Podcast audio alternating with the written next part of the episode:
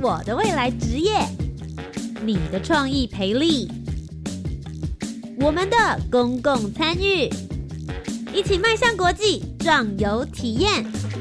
你的青春，你的青年时代，这里是青年故事馆。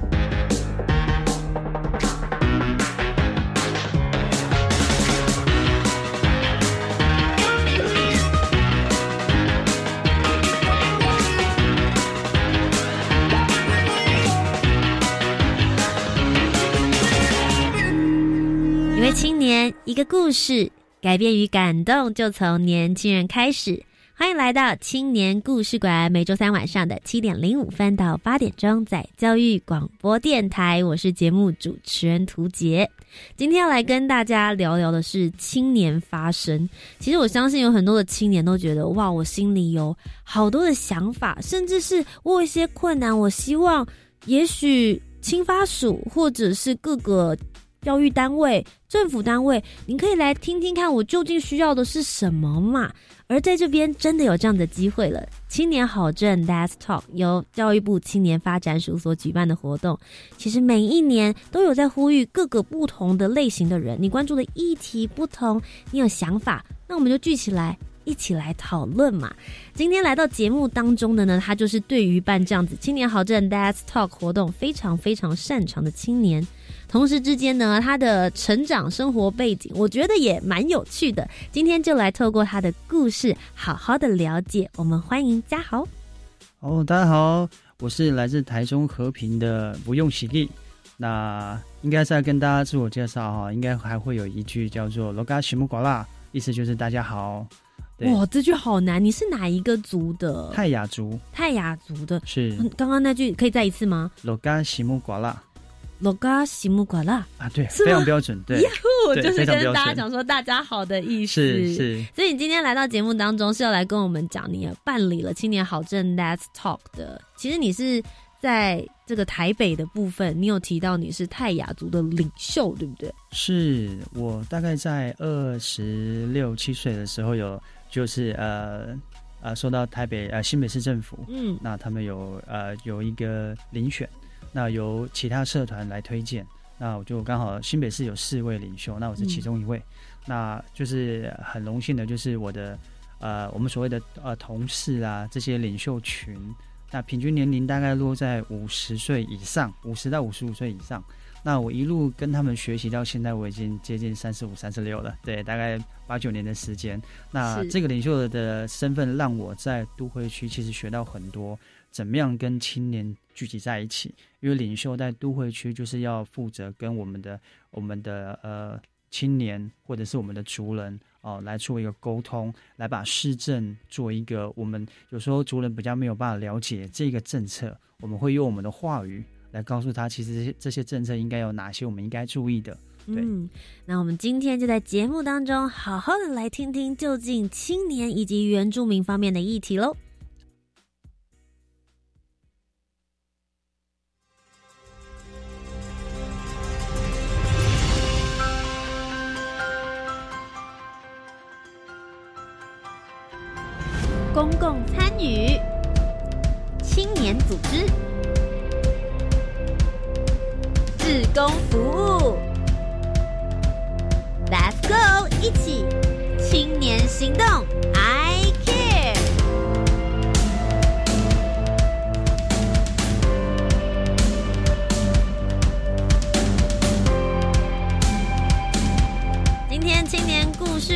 专访单元，欢迎大家好，再次跟大家打声招呼。哎，大家好，我是不用。我用哎，其实刚刚前面大家应该都会很好奇，因为通常我们遇到原住民的朋友都很想问说，你的名字是怎么来的？嗯，我的名字比较呃比较平凡，就是我一个我们家族的二舅公，二舅公的名字。但是我从这样子的一个流程啊，这样的一个习惯，我去了解说，其实呃过去可能我们家族有某一个呃可能一个前辈或某一个呃亲戚。他可能在地方是有一些名望的，那我们在后代的时候，我的父亲就会说，那我我们就取我们的舅公或者是大舅公这样的名字，那也会让人家比较认识，说原哦，原来你就是这个家族的一一份子。嗯哼，那我会想要问一下文佑，你从小你是在哪里成长的呢？呃，我从小是在部落长大，但是所谓长大是是我没有记忆的时候，因为其实很小，大概就是呃一岁到两三岁，其实那个时候记忆是非常薄弱的。嗯，那到我有记忆的时候，其实我是在都会区，都会区。那我在都会区大概呃生活大概三四年，那刚好那段时间刚好我的。我们讲的叫有 das，有 das 就是我们的阿公，嗯哼，我们阿公刚好离开了。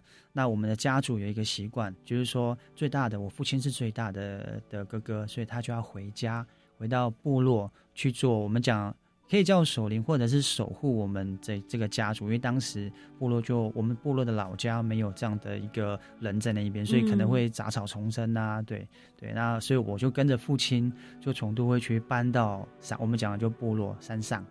你们是要搬回去啊？搬回去啊？是要很长的一段时间吗？以当时的交通来讲，大概从我们是住的住的部落叫达官，嗯，它在台中和平区，嗯，那我们如果从我们认识的，像是呃台中市，嗯，台中市如果到我们和平，大概需要一个半小时，但是再到从东市。从东市再往我们部落大概需要一个小时，所以可能接近两个半到三个小时的一个路程。嗯，那你怎么又会到了现在在新北市呢？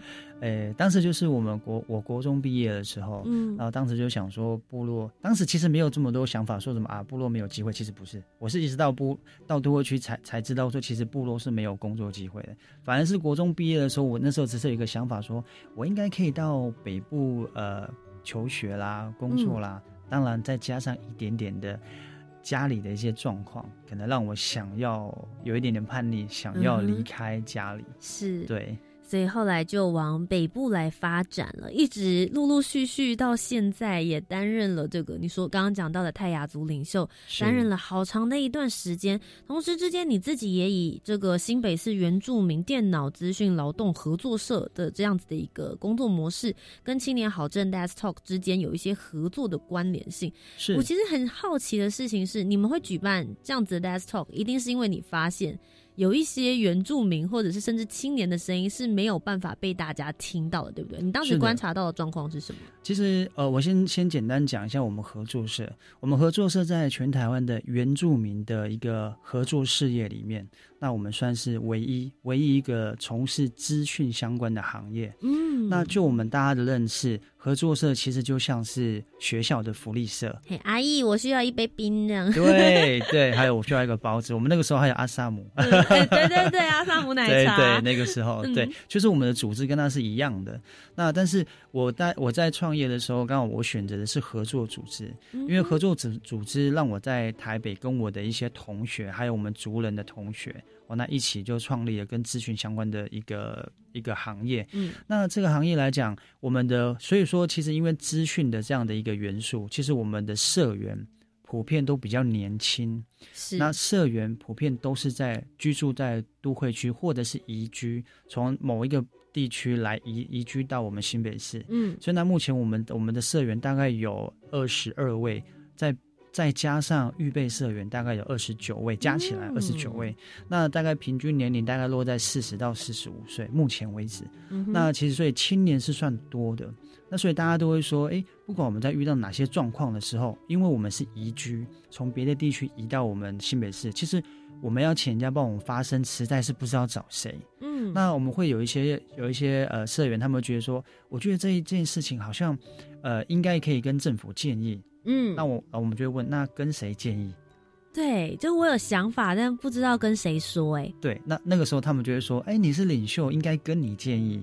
对，那但是事实上，我们领袖在做的事情可能是跟文化比较有关，但是跟一些公共事务是比较没有直接关系的。OK，所以那我就重新开始想到说，哦，目前因为担任青年咨询委员会的委员，那目前是第二届的，那呃，在一些会议的。的一些机会上，我了解到，其实有这样的一个 Let's Talk 的的一个平台，这样的一个活动，可以让我们去去做一个发声，所以我们就主动跟我们青发署这边来做联系。那当时定了一个题目，我们就定说，其实青年也想参与政策，也想要参与参与政策的发展跟部落的发展。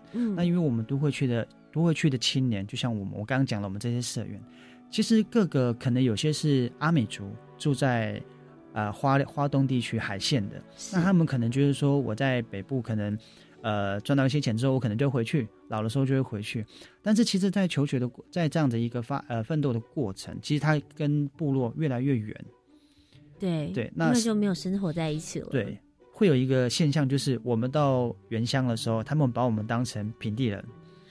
那我们在我们在都会区，他们把我们当成山地人，原住民。我们开玩笑是这样叫原住民，对对。那会变成这样的一个状况，我们觉得，呃，好像在我们这样子，我们讲的叫都原都会的原住民，好像就欠缺一点这样的一个呃聚呃一个凝聚力，来去去做一个统一的发声。所以，我们那个时候我们就定了这样的题目，然后主动参与的社员还蛮多的，然后再加上我们从新北市就是一路呃服务的一些族人，他们就。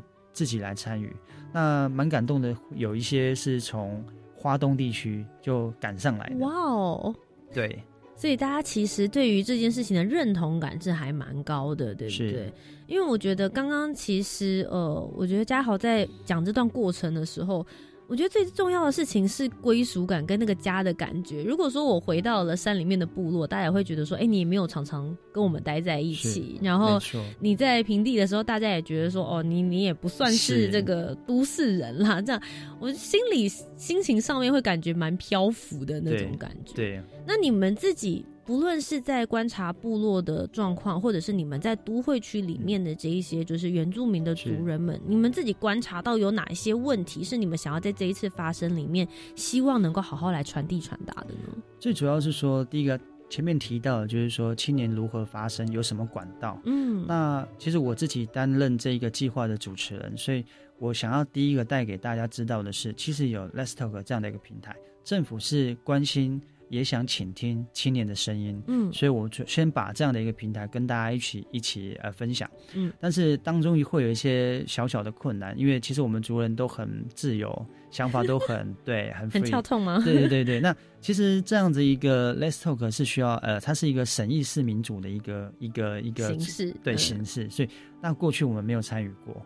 那所以可能大家想要发言，但是可能要有一个顺序，对。那发言的时候又不能太过自我，一定要跟大家融融在一起。所以其实大家透过那一次的一样活动啊，会得到很多。那我觉得这是其中的其中之一。再就是我们有定一些方向。那像我那个时候定的方向，我主要就是找第一个，呃，六十目前已经六十岁的一个讲者，我们把他邀请来到来到现场，做跟大家分享。同时再找一个对照组，三十岁的一个青年，他刚刚才从部落出来。嗯，那一个六十岁是刚刚才要从原乡啊，从都会区回去原乡。是，那我来，我们来看他们之之中有没有什么样的呃，有有没有什么样的一些交集？那这些青呃，对不起，那一开始的这个呃主持呃，一开始的这个六十岁的这一个讲者，他第一句就问说：“我那个时候怎么样？你现在呢？”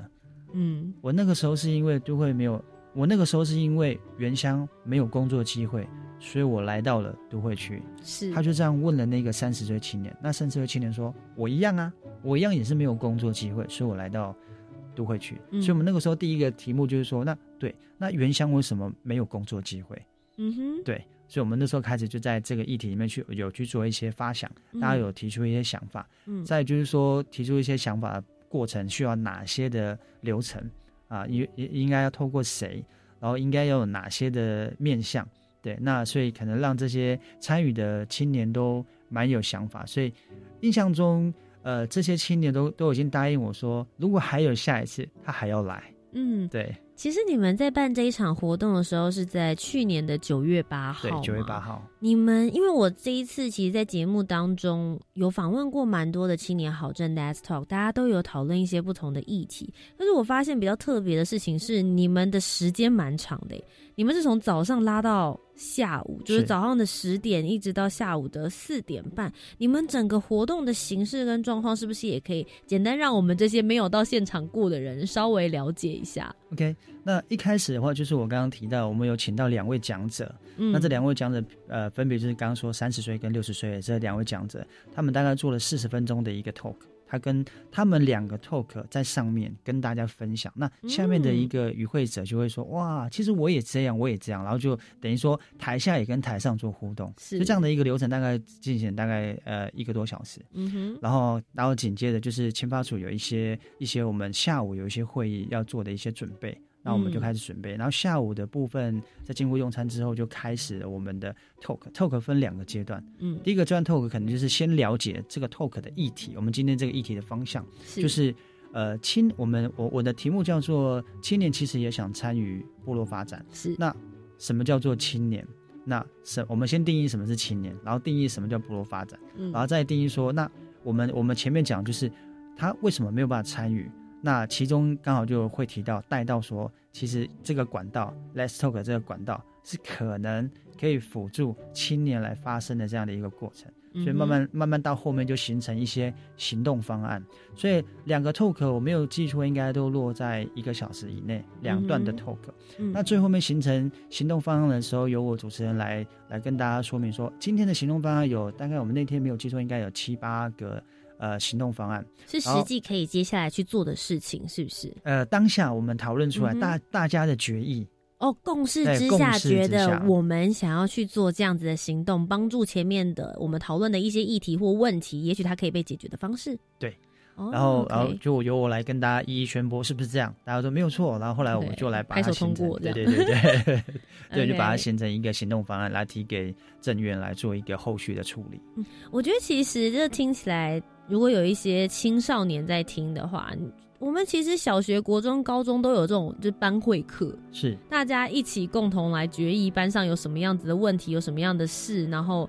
应该要怎么样子来进行解决？可是确实，就像嘉豪刚刚分享的，我们常常大家长大了之后就忘记这个模式跟方法了。所以你刚刚提的时候，我马上心里就有那个画面，就想说：对我有多少多久的时间，嗯，没有跟周边的人或者是同一个族群的人，大家一起来讨论问题、发现问题，然后一起想办法解决跟投票。其实很久没有了，真的真的，那个时候的班会好像是这样。但是他这一个 Let's Talk，他的一个 Talk 的阶段里面有两位审议，呃，我们是刚好分两桌，所以有两位审议室的一个主持人，经过审议训练的一个主持人。嗯，那所以他会统合大家的想法，譬如说某一位比较。呃，没有在发言的，但我们会把球发给他，让他提出他的想法。哦，我们不会说因为他不讲，我们就把他呃落在那一边。对，我们会希望他能够讲出来。嗯，对，那会把议题这样带去。那可能就是有些人讲比较多的，我们可以跟跟他说，把机会让给其他人。但是这个审议室的这这个主持人，他其实扮演很大的角色，就是他可以把这件事情做得很好。嗯，对，做得很圆滑。了解，就是让所有的人都有真正发声的机会啦。因为其实青年好政 Let's Talk 最主要的原委来说，就是希望大家都能够讲出你心里面的那个想法，是，而且确实能够反映到，也许能够推动这个政策，是，或是也许能够影响接下来决议的人，让他们来去做听到。是，其实我看了你们的议题手册的封面。我非常喜欢你们用红色字标出来的那一句话，就是到底多想回去山上啦！我看到那个多想回去山上的时候，我心里真的就突然笑了出来。这其实也是很多在都会区的族人心声吗？是，这其实是分两个层面。第一个像是您会提到说，对，哎，觉得还蛮有趣的，哎，到底多想回去山上？但是另外一个层面带的就是说我回去了，我要做什么？然后我什么时候回去？我因为什么样的议题回去？嗯，其实这样的这样的问题，我们问了大概与会人会回去的，大概就是已经有跟部落有做联系的这些朋友。是，那没有联系的，当然会会问他说：“你会回去吗？”他说：“会啊，会啊，会啊。”但是可能是三年回去一次，或五年回去一次。嗯，因为没有让他回去的动力。或许他的家族已经没有生活在部落，又或许说他可能跟部落。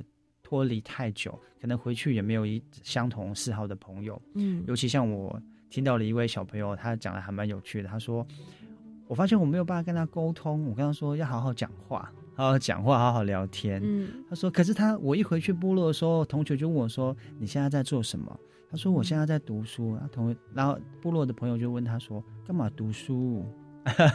干嘛读书？对，啊，这个口音，对他就是说，对对，为什么要读书？然后他他一下也不知道怎么接，所以他就就会衍生出来说，好好聊天好吗？有一些观念上面的落差啦，对，因为毕竟生长的环境不一样，对于未来的某些规划跟想法，可能也会开始有一些断层的方面发生。其实也是希望你们能够把它，你刚刚讲的好好沟通，把他们连接起来。也许这个也是在 talk 之中很重要的一个环节的部分。那么听完第一阶段嘉豪的分享之后呢，接下来我们就要请他推荐一首歌曲给我们了。好的，我这边推荐的一首歌是由黑旋风他们唱的一首歌，叫《南村的你》。那会推荐原因是因为说这两位青年非常年轻。那他们第一，他们刚推出第一张专辑的时候，让我想到我们那个时代的动力火车。嗯，然后现在他们一路的发展，加上我在可能在工作上有机会跟他们合作，所以我越来越佩服他们。就是我觉得他们在都会区的努力，可能比过去在唱片业来的努力来更的更的辛苦。对我觉得说，我们可以借这个时候听他这个南村的你。那我们就一起来听听这首歌曲，下一个阶段再继续回来听嘉豪的故事。站在微弱的街灯下，走过一起走过的那地方，想起你说的最后那一句话。让我心瞬间失去方向，说过的话语我绝口不提，所有的回忆都已结冰，心碎的声音在人群里是你随着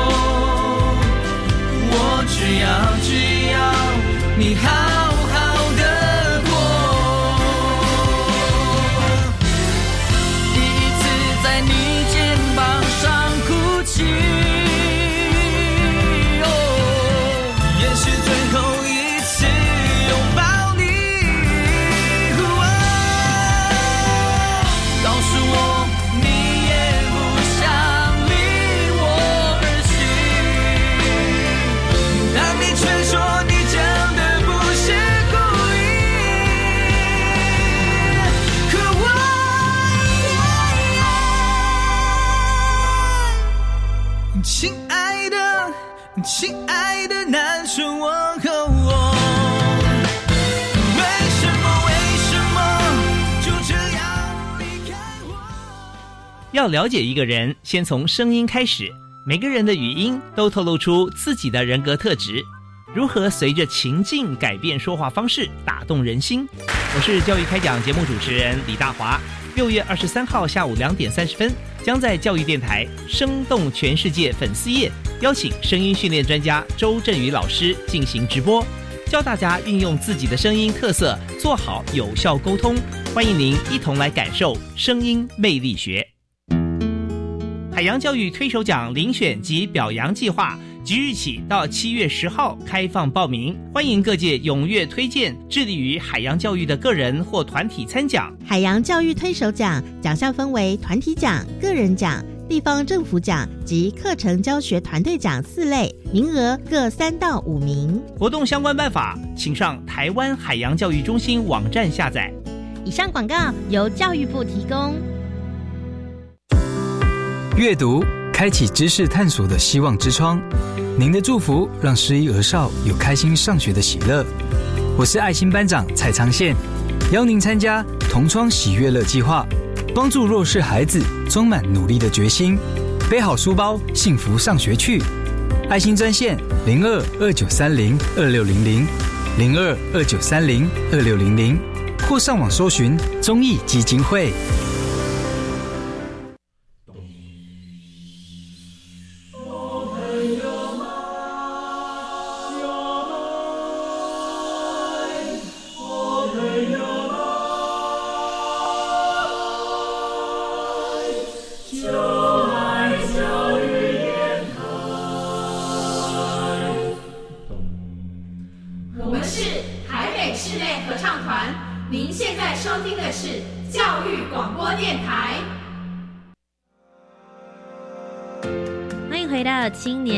馆，我是节目主持人涂杰。今天节目当中的是嘉豪，我是不用不用。那今天要继续来跟我们聊，就是他参与了青年好政 Let's Talk，其实就是引导青年讲出自己的话。确实，你们在这个审议民主的过程之中，你没有听到不同的 idea，是你之前没有想过的，对不对？嗯，有，对，有蛮多的。嗯，对。那其中有包含一项是刚前面有有一点呼应到，就是。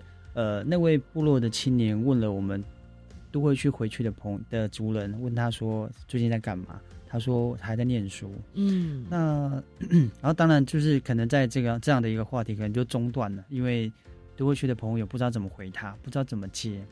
那我们在这个议题上面就提到一件事情，就是这些青年来到都会都会区读书的这些青年，其实他不见得想要来到都会区念书。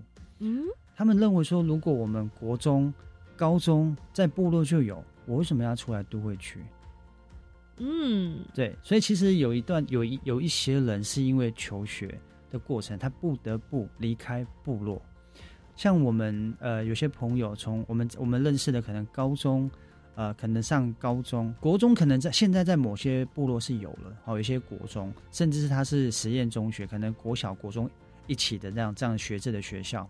但是多数可能都要到都会区来就读，那我们在都会区就读，可能就会受到都会区的影响。我们可能就想要待在都会区，我们可能就是可能高中也继续在都会区念，那一路念到大学，一路一路念到硕士到博士，嗯，那有可能这一段时间就可能是二三十年就在都会区了，所以这样子就产生的跟跟都会区呃跟部落的一个呃连接就比较没有，就失去这样部分。所以有一些有一些在 talk 的时候，有一些青年就会认为说。我们能不能把一些呃在部落能够多开一点国中或高中呢？我们是不是就不用因为要就对，因为要就学就来到都会区？所以这一点是我们可能可以想得到，只是因为实际的这样的一个对话的过程，我们就很清楚哦，原来是因为他被他的故事背后是有这样的一个。呃，议题在的是，其实我很好奇，像你刚刚有提到说，为了要求学或是其他的生活方式，所以他们必须要到都会区来的话，通常这些孩子们年纪都还很小，他们是只身来吗？还是说家长其实有的时候也会跟着他们一起？呃，以我的以我的为例来讲，像我那个时候国小是在部落。那我要读国中的时候，必须要六点起床，那六点半搭公车，搭一个小时的公车到都会区，那读国中，那这样子通车，每天通车，好累啊。对，那有一些家长可能就是说，那这样好了，我找我都会区的亲戚，你就寄住在他们那一边。那这样子可能就记住在那边，但是小朋友嘛，可能就是跟都会区结合在一起之后，可能都会区有一些诱惑，他可能就是那我不要回去了，我就在都会区。对，有蛮多我看到的朋友是这样的。是，那其实你们有看到了很多的问题，提到了就是四面八方，大家每个人成长过程里面，可能也或多或少都有一些希望能够发生跟帮忙的地方。你们后面有拟出你刚刚讲可能七到八个行动方案，在这里面有没有你自己觉得？比较特别，或者是哇，我你从来没有想过可以这么做的。好的，其中有一项是我印象中比较深刻的，就是我以前也有想过，但是在议题上，我我没有想到大家也有提出来，但是更精辟的，就是说，在我我们我是七十二年次的，嗯，在我们那个时代，其实第一个在部落呃长大的小朋友，他其实不会接触到电脑，嗯，他不会接触到电脑。那所以说，那我们读国中的时候，到都会区可能会接触到电脑，但是毕竟也是少数。那所以说，其实我们就可以想到说，过去其实我们的老师不会跟我们说：“哎，不用，你要不要学资讯？你要不要学电脑？”他不会。但是那个时候，那个时候的社会的氛围跟老师的引导，其实是说，男生可能可以当警察，好一点当老师。那可能你学业再好一点，可以当律师。那女生可能就是护理、护理相关的，嗯，或者是可能不爱念书就去呃就当美发的，对。那所以其实我就在，我觉得当下我就在想，没有错，我这个年纪的朋友大概是就是这样，就是女生一票都是到到读护理的，嗯。然后当当时就我就在想到，对，那为什么没有人会想说我要学资讯？我就开始，他们就就在会议上就问我，他说，那你为什么会想要从事资讯？对，然后所以这样让我有一点冲击，说对我为什么？其实我有想过，但只是说当下在跟他们聊 talk 之前是没有那么具体，但是跟他们 talk 之后，我了解了我为什么，因为我有我觉得有一个使命在，就是说当时政策可以引导青年来来可能要从事刚提到的警察或者是护士相关的职业，但是为什么不能引导青年就是就是从事资讯？所以影响到现在。我们普遍原住民族，呃，就是从事资讯行业的人是非常非常少的，对，所以就会变成说，呃，有一句话说，就是可能我们开玩笑说，就是呃，做资讯可能是颈部以上的工作，那其他开玩笑就是颈部以下的工作，像我们做劳劳力的就颈部以下的工作，我们开玩笑是这样讲，那所以他们说那。我们要怎么样？就会议上就有人在开玩笑说：“那我们要怎么样把我们以后都变成是从事颈部以上的工作？” 所以开始卖头脑。对对对，那我们了解说，其实这是过去的，呃，这个可能不算是一些打压或者是一些比较偏激的想法，其实不是，是一个社会的氛围。嗯。所以，但是这个部分来讲，就是呃，与会与会者有几位是呃，就是非原住民的朋友，他就说不会耶，我小时候其实我就碰得到电脑。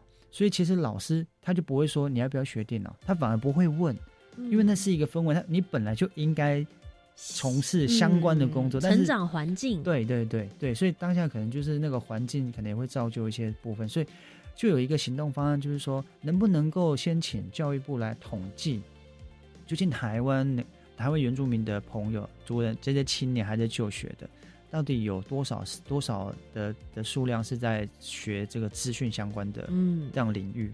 那是不是可以？既然经费有限，那因为我们教育资源一定是说不会说因为你是原住民就会给你多一点，其实是其实是平等的。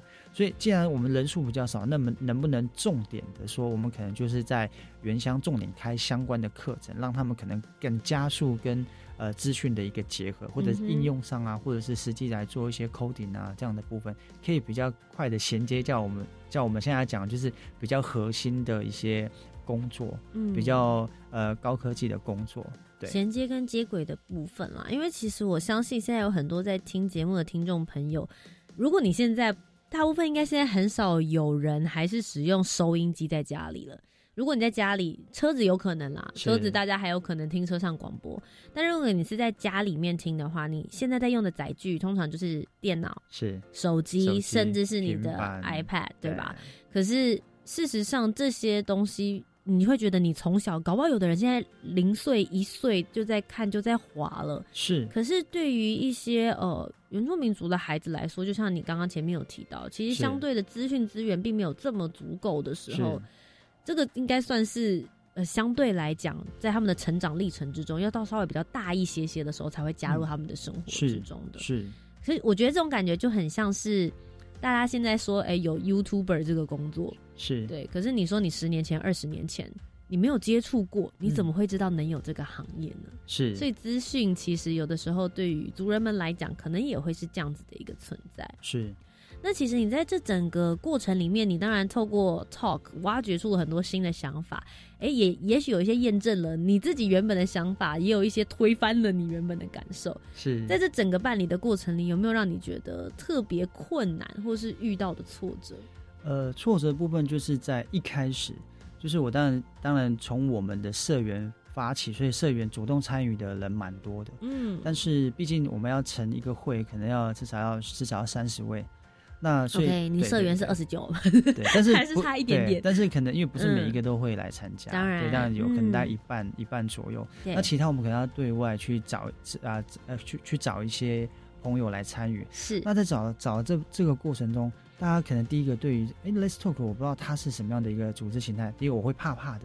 然后第二个再跟他提到说，我们这是审议式民主的会议，他说哇，那这个更神圣，对对，就不就可能会觉得害怕，不敢来，对对，那所以可能那个时候我们在找其他的，在补足这个数量的时候就有点困难，嗯对，尤其在都会区的，我们刚刚前面讲，就是他觉得他在都会区只是在这边这边呃，可能呃从事一些。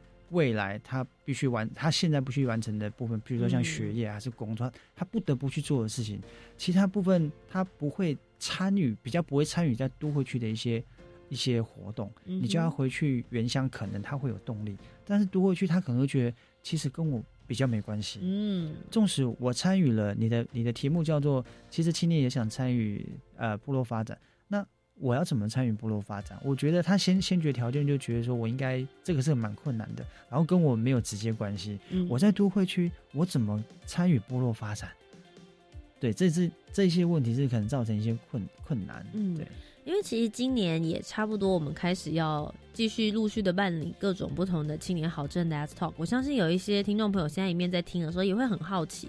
那你遇到了这些困难，或是不知道该怎么样让还没有到现场的人知道这件事情，你用了哪些方法？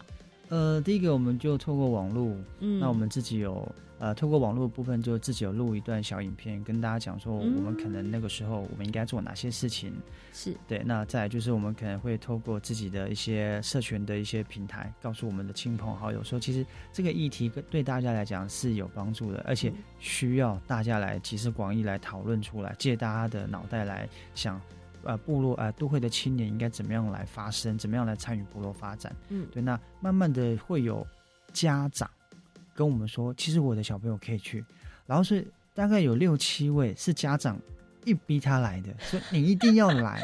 就我觉得这样动力是是，我觉得很不可思议，不是青年自己想的。对啊，妈妈就说。一定要来，一定要来。那你观察了这一些爸爸妈妈说：“哎，Licky 啊，Licky，你就去试试看嘛。”哎，他们真的来了之后，你觉得他们的观察反应呢？也是因为他被逼的感觉会很被动，还是后来他们其实也是有慢慢的侃侃而谈？呃，其实侃侃而谈，而且他们有想要讲的话，其实是被人家影响的。嗯，是我刚刚提到，可能是审议市民主的关系，可能。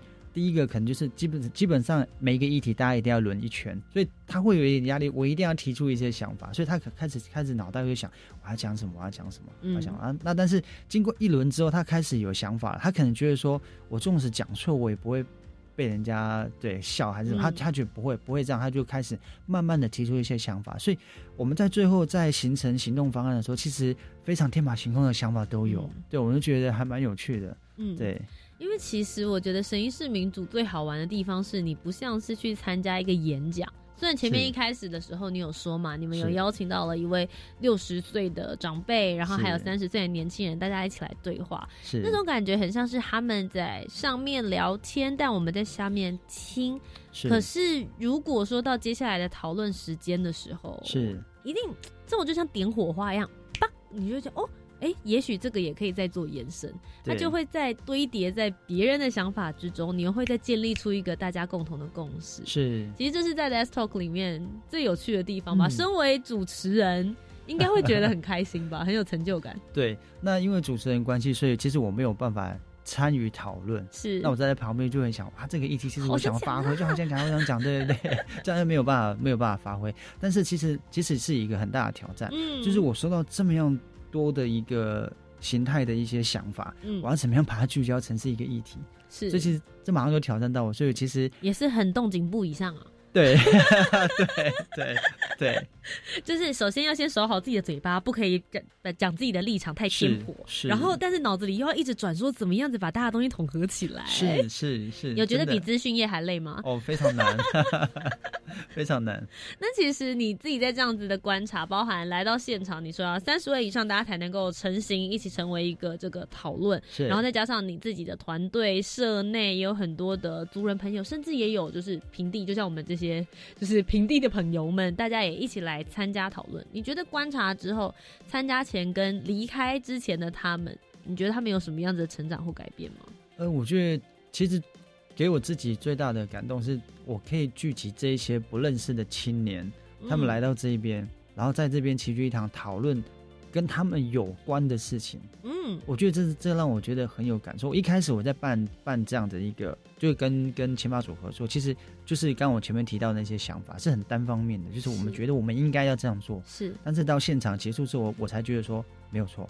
这是应该要做的事情，没有错。嗯，对，不能放弃。今天呢，我们又来到我们的节目当中，最后是不是也给我们的这个青年们，十八到三十五岁，也许他们也很想来参加这样子 Death Talk 的活动，你有什么样子的鼓励跟建议要给他们？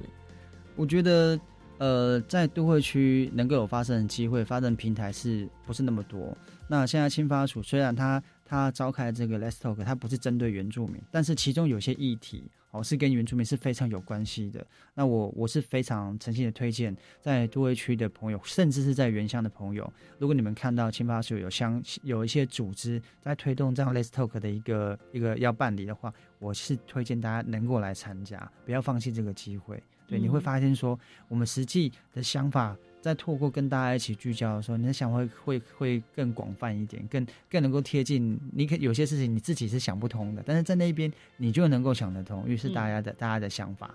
其实以前古代人常常就说，这集思广益，嗯，真的就是这样子。有的时候你自己。不太了解，或者是不知道该如何突破，大家到现场集众人之意嘛，有这么多颗颈部以上的脑袋，对不对？大家一起共同来想一想。是是。今天在专访单元的最后呢，文用要来介绍一首歌给我们。今天最后一首要给我们什么样子的惊喜呢？呃，是一首，他是邱邱正哲啊，他唱的一首《太阳》。为什么选这首？呃，这一首其实。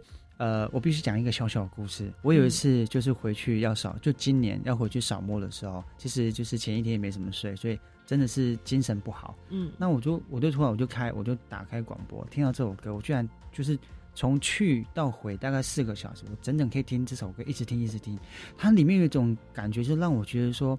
对，你在努力一件事情的时候，很多人可能觉得说他不一定会成功，或者是说旁边人可能觉得说那啊，就不过就是这样的事情。但是你可能自己自己很投入，但是没有被人家认同的时候，但是那种感觉，在这个音乐里面，如果不单看不单听他的这个歌词的话，他的他的歌曲的曲曲风就很有这样子给你一个很正面的一个想法。所以当下听起来，我真的还蛮想哭的。当下，对我觉得他就是有一种感动的感觉，对。那我们接下来就一起来听听这首《太阳》，接着就进入我们的下一个单元喽。究竟维用平常都看些什么样子的书，看什么样子的电影呢？你总感到落寞、沮丧，你总感到失望。对于人生未来，总有太多迷惘。你总伪装自己不懂。你总笑着逞强，对于爱情害怕触碰，放弃挣扎。你看着我眼睛，你记着我姓名，无论风雨，别忘记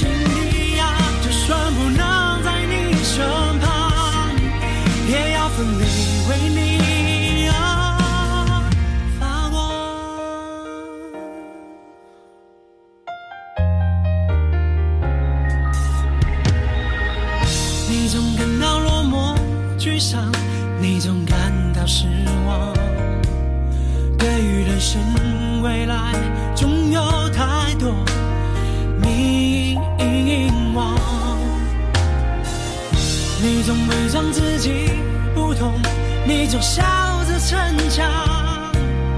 对于爱情害怕触碰，放弃挣扎。你看着我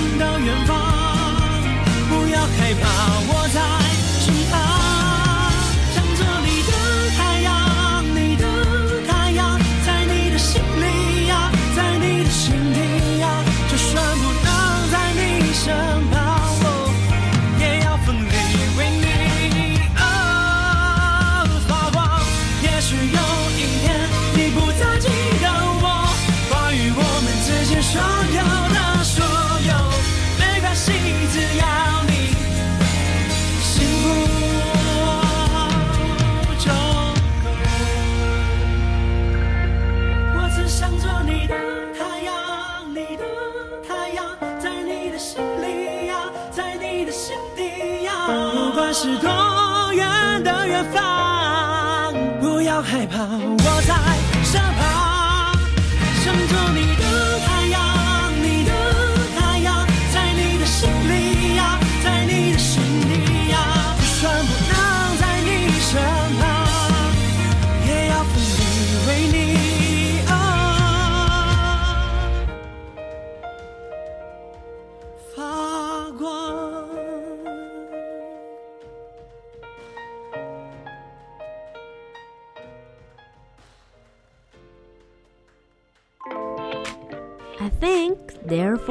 I am。我思故我在。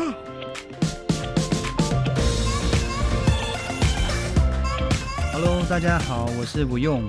那接下来要跟大家推荐一本书，哦，跟一部电影。那我平时没有太多时间，那但是其实看书是我本身就会看的，但是因为现在还在念博士班的关系，所以可能看的都会是 paper 论文相关的。但是其实要跟大家介绍的书本，因为这个节目的属性比较跟青年有关。那我最近看了一本书，叫做《不要在该奋斗时选择安逸》。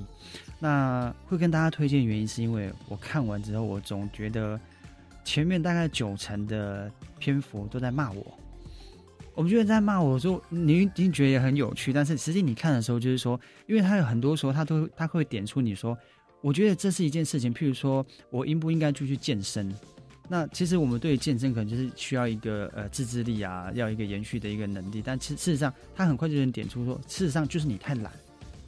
那他会讲的很直白，那有时候你看完的时候，你觉得哇，原来是这样，对。但是我这本书跟大家讲一个小故事，就是我看到看到最后一章的时候，我刻意的放了一个礼拜后我才看，因为我觉得最后一章应该会有一个、很大的转折，甚至说可能让我会有很很有耳目一新的感觉。结果我放了一个礼拜之后，我发现说他最后一章竟然没有在骂我，他是他可能在阐述的意思就是说，其实你现在白忙是正常的。就是我可能花了很多时间，但是没有赚到很多钱，但是这一件事情就是必经过程，你一定要经过这样的忙碌，你才会去会组重新组织你的工作的时间，跟对于某对于很多事情的态度，你应该要更能够精准掌控，这样能够才可以把二十四小时发挥变成四十八小时。对，大概是这样。这是一这一本书。那在电影的部分来讲，就是呃，最近有看的一部电影，它是意大利拍的电影。那它的片名叫《陪你过十八次生日》。那这部电影，呃，跟我小时候的一些成长过程有一些关联，因为本身自己是单亲家庭，那我是跟着我父亲长呃一起生活，那所以其实我会时不时的稍微去看一下说有关于。母子或者是亲情这一件事情，那尤其现在我父亲也离开了，所以我会很想要看这种亲情的一个观点这样的影片。那我会透过影片来去来去可能呃生活中有一些宣泄，可其实可以在我看电影这个过程说哦，可能陪他哭一哭啊，或者是会有一些感动。那这一部这一部电影它里面提到就是母亲母亲跟他小朋友的一个对话。那尤其像我现在。呃，这个年纪可能应该也要生小 baby 了，但是还没有。但是我也开始复习说，如果有小 baby 的时候，我应该怎么样跟他们有一些互动？那是不是不能打他，不能骂他，还是等等等等？对，其实这部电影里面来讲，呃，就是简单来说，就是我觉得它是一个蛮感性、蛮自信的一个电影。那可能你不用一次把它看完，像我，我本人就是把它分成三次，分成三段来看。那每每一段都每一次看都还蛮有感觉的，所以我觉得很值得推荐给大家。那我也想要最后问一下，你有提到说接下来差不多青年好证 Desk Talk 你们也要来举办了。那如果大家想要来加入关注的话，应该要到哪里找到相关资讯呢？呃，大家可以在网络上搜寻，很长哦，名字很长，但是你可以稍微简短一点。我们叫做原住民电脑资讯劳动合作社。那我们有自己的粉砖。那如果我们找 ACIC，那可以找到我们。那我们这一次的议题虽然还没有很明确的定。出来，但是确实在今年会会举办。那这次议题应该也会跟我们都会的青年有关，所以之前有来参与过的青年啊，可以再聚再再聚一下我们的颈部以上的的一个思考。好，谢谢北样，谢谢谢谢。那我们接下来就来看看教育部青年发展署即将举办的精彩活动有哪些吧。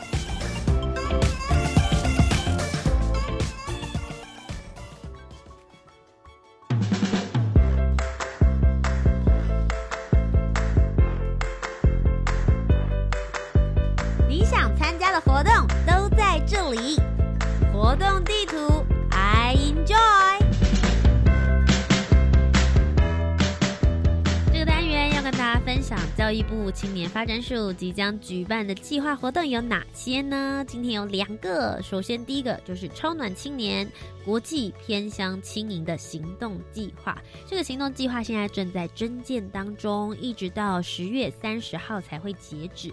最主要是希望能够鼓励青年关注国际议题、偏乡的议题以及高龄人口的服务，以自身经验或结合专业技能，透过多元的方式宣导以及介绍。以创新或是科技的点子来提供高龄族群所需的服务，以青年影响青年的方式，希望能够卷动更多的青年认识以及了解这些议题。接下来第二个是一百零九年青年社区参与行动二点零 Change Maker 计划，现在正在征求 Dreamer 哦。这个活动征求一直到六月底为止，最主要是希望能够让更多关心社区社会的议题青年能够有机会来深入在地。一百零九年的青年社区参与行动二点零 Change Maker 计划，结合非营利组织及在地青年组队。最主要呢，希望能够带领青年 Dreamer 到不同的场域来进行异地训练，透过参访、经验交流、导师以及课程的辅导，引导青年认识地方事务。在培训的过程之中，可以去发展出一些行动计划，勇于投入开创在地的创新以及发展。那希望未来呢，也会投入各种不同的资源来去做协助青年们，你们就可以从 Dreamer，也就是青年梦想家，变成 Actor 行动者，最后呢，成为 Change Maker，也就是改变台湾的青年翻转家。如果大家对于这些计划有兴趣的话，都可以上教育部青年发展署的官方网站，就可以找得到了。以上就是今天的节目。如果你喜欢的话，不要忘记每周三晚上的七点零五分到八点钟，在教育广播电台青年故事馆，我是节目主持人涂杰。我们下周节目再见喽，拜拜。